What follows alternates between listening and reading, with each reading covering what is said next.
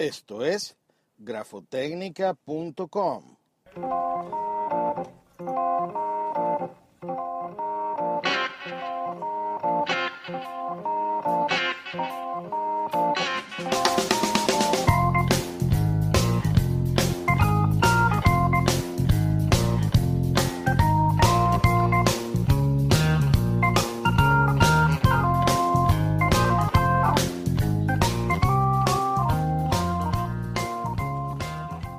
Bienvenidos a grafotecnica.com, un podcast sobre pericia caligráfica, grafotécnica, documentología o como lo llaman en México, grafoscopia.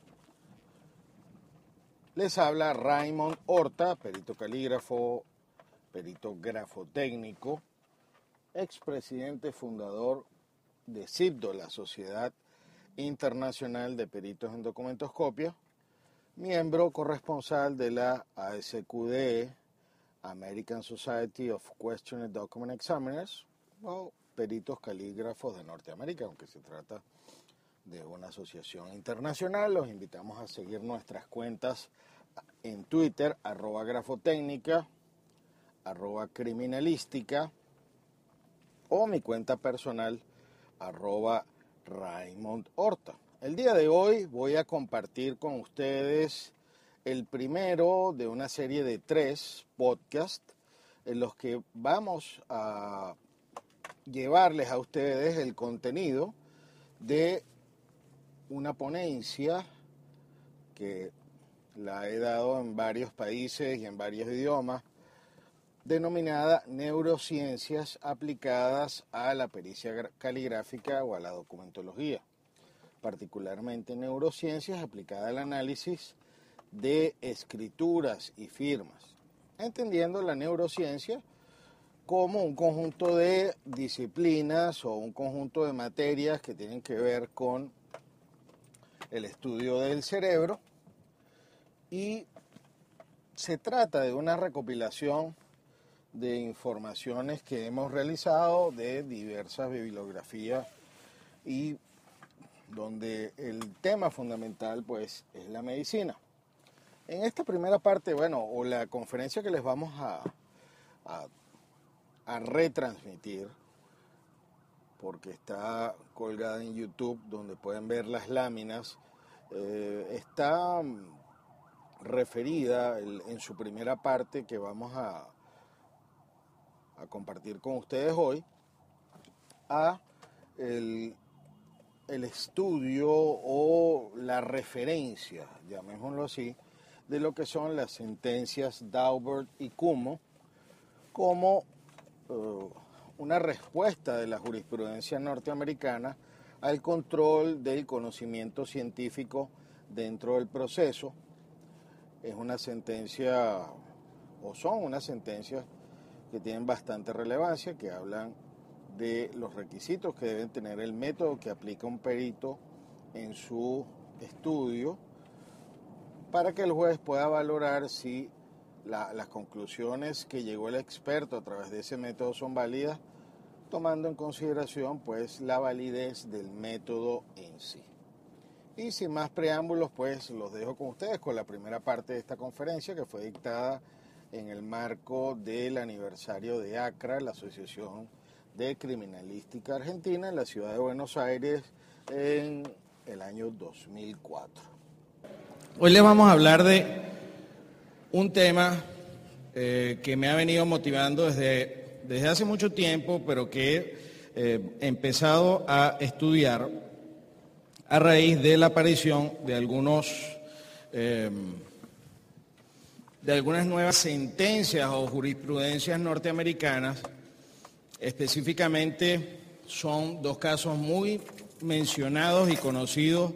por los peritos norteamericanos. Son la eh, sentencia Daubert y la Como, entre otras, que han puesto en tela de juicio una cantidad de, eh, o que han servido para poner en tela de juicio varias disciplinas criminalística. ¿Sabían ustedes, por ejemplo, que se ha debatido en muchos eh, juicios norteamericanos la validez, por ejemplo, de la dactiloscopia y actualmente existen muchos casos de pericia caligráfica donde antes de oír al perito, antes de oír eh, su opinión en el caso específico, lo primero que se plantea es la validez de la disciplina para demostrar el 100% de efectividad de, la misma a efectos de identificación. Entonces, estas dos sentencias son una especie de dolor de cabeza en los juicios norteamericanos y yo no dudo que, como la metodología científica es universal, pues la empecemos a ver en nuestros procesos en Latinoamérica y en otras partes del mundo. Estas dos sentencias para hacer el resumen, y es un poco el por qué vamos a hablar de neurociencias y eh, pericia caligráfica, eh, eh, establecen que los métodos que se van a utilizar para hacer análisis en juicio deben haber sido probados y han de ser susceptibles de validación objetiva. Es decir, debe demostrarse que los métodos utilizados en un caso específico están, eh, son, se pueden validar o están validados o que son aceptados universalmente como válidos. Deben haber sido publicados y revisados. Debe, haber sido, debe conocerse en el gremio científico relacionado, no permitiéndose la aplicación procesal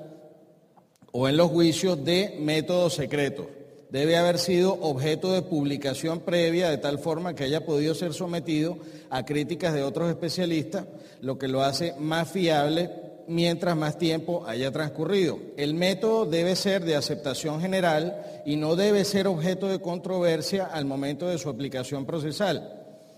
por lo que debe haberse cruzado la barrera de la fase de experimentación y demostración respecto a expertos del mismo campo. Actualmente en la Asociación Americana y la American Society of Questioned Document Examiners se están llevando a cabo varios estudios estadísticos sobre, eh, por ejemplo, la validez o la certeza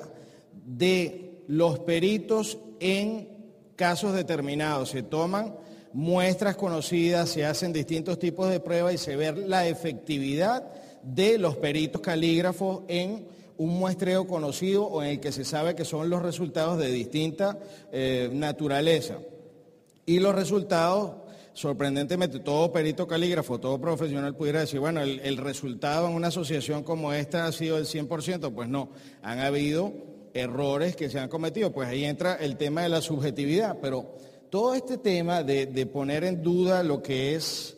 eh, la disciplina me ha llevado un poquito a buscar algunas Em, fundamentos científicos a lo que se va a ir llegando poco a poco mientras más se vaya impugnando la validez de las disciplinas criminalísticas.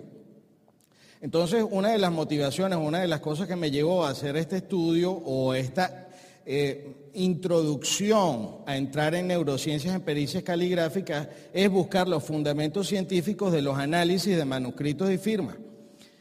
En Venezuela, la Escuela de Pericia Caligráfica la fundó un venezolano que estudió, se, recibió de perito calígrafo en la Universidad de Rosario y eh, esta persona era un médico cirujano y una de, de las motivaciones que utiliza en los dictámenes lo llama o el análisis de la motricidad automática del ejecutante. En este sentido,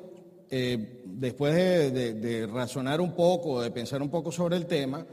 he llegado a la conclusión de que los peritos somos formados para el análisis de efecto, es decir, escrituras y firmas, pero cuáles son las causas que pueden hacer la escritura única. Realmente una escritura es individual y varía de una persona a otra. Todos sabemos en la práctica que sí lo es, pero cuáles son las causas que producen esta individualización. Y sobre todo, esto es lo que ha motivado este tema que les estoy trayendo hoy. ¿Qué se ha dicho en medicina, en libros de medicina, sobre estas características que pueden hacer individualizante la escritura? Por supuesto, eh, existen muchos casos difíciles y, otra, y, base de lo que vamos a hablar ahora, o de, este tema que vamos a tratar,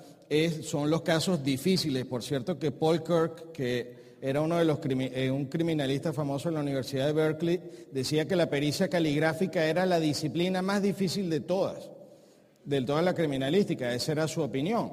Pero especialmente los peritos calígrafos nos encontramos con que con los casos difíciles, en los casos de personas mayores, personas enfermas y especialmente he trabajado varios casos de personas sin habilidad escritural. Uno, siempre que trabajábamos estos casos, uno de los expertos venezolanos decía que un perito calígrafo que tuviera conocimientos de medicina era superior a otros peritos calígrafos. Y bueno, eso me motivó un poco, al no ser médico, pues hablar sobre este tema y aprovecho para aclararlo. Bien, pues hemos oído la primera parte de esta conferencia, haciendo referencia a Daubert, Humo y en lo particular, pues he, tenido experiencias con la valoración de trabajos periciales en Norteamérica, en juicios en los que hemos participado, donde se hace un control riguroso pues, de la metodología aplicada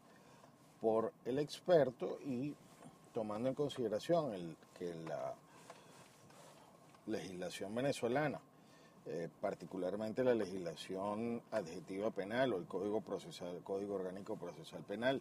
establece la ciencia como uno de los elementos que debe tomar en cuenta el juez para la valoración, pues si en la ciencia se está discutiendo la validez de los métodos utilizados en criminalística, pues automáticamente tiene entrada la aplicación de estos criterios que aunque parecen lejanos o anglosajones, pues de alguna manera pueden entrar en diversas legislaciones a los efectos de controlar el trabajo pericial, verificar la metodología y que exista correspondencia entre la metodología aplicada y las conclusiones de los peritos, particularmente en el caso de la grafotécnica. También los vamos a invitar, antes de cerrar este podcast, a visitar nuestra página o la página de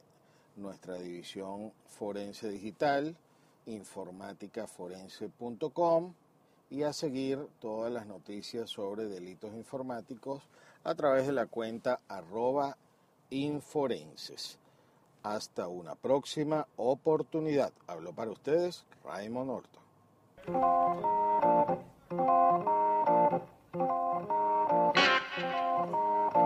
you.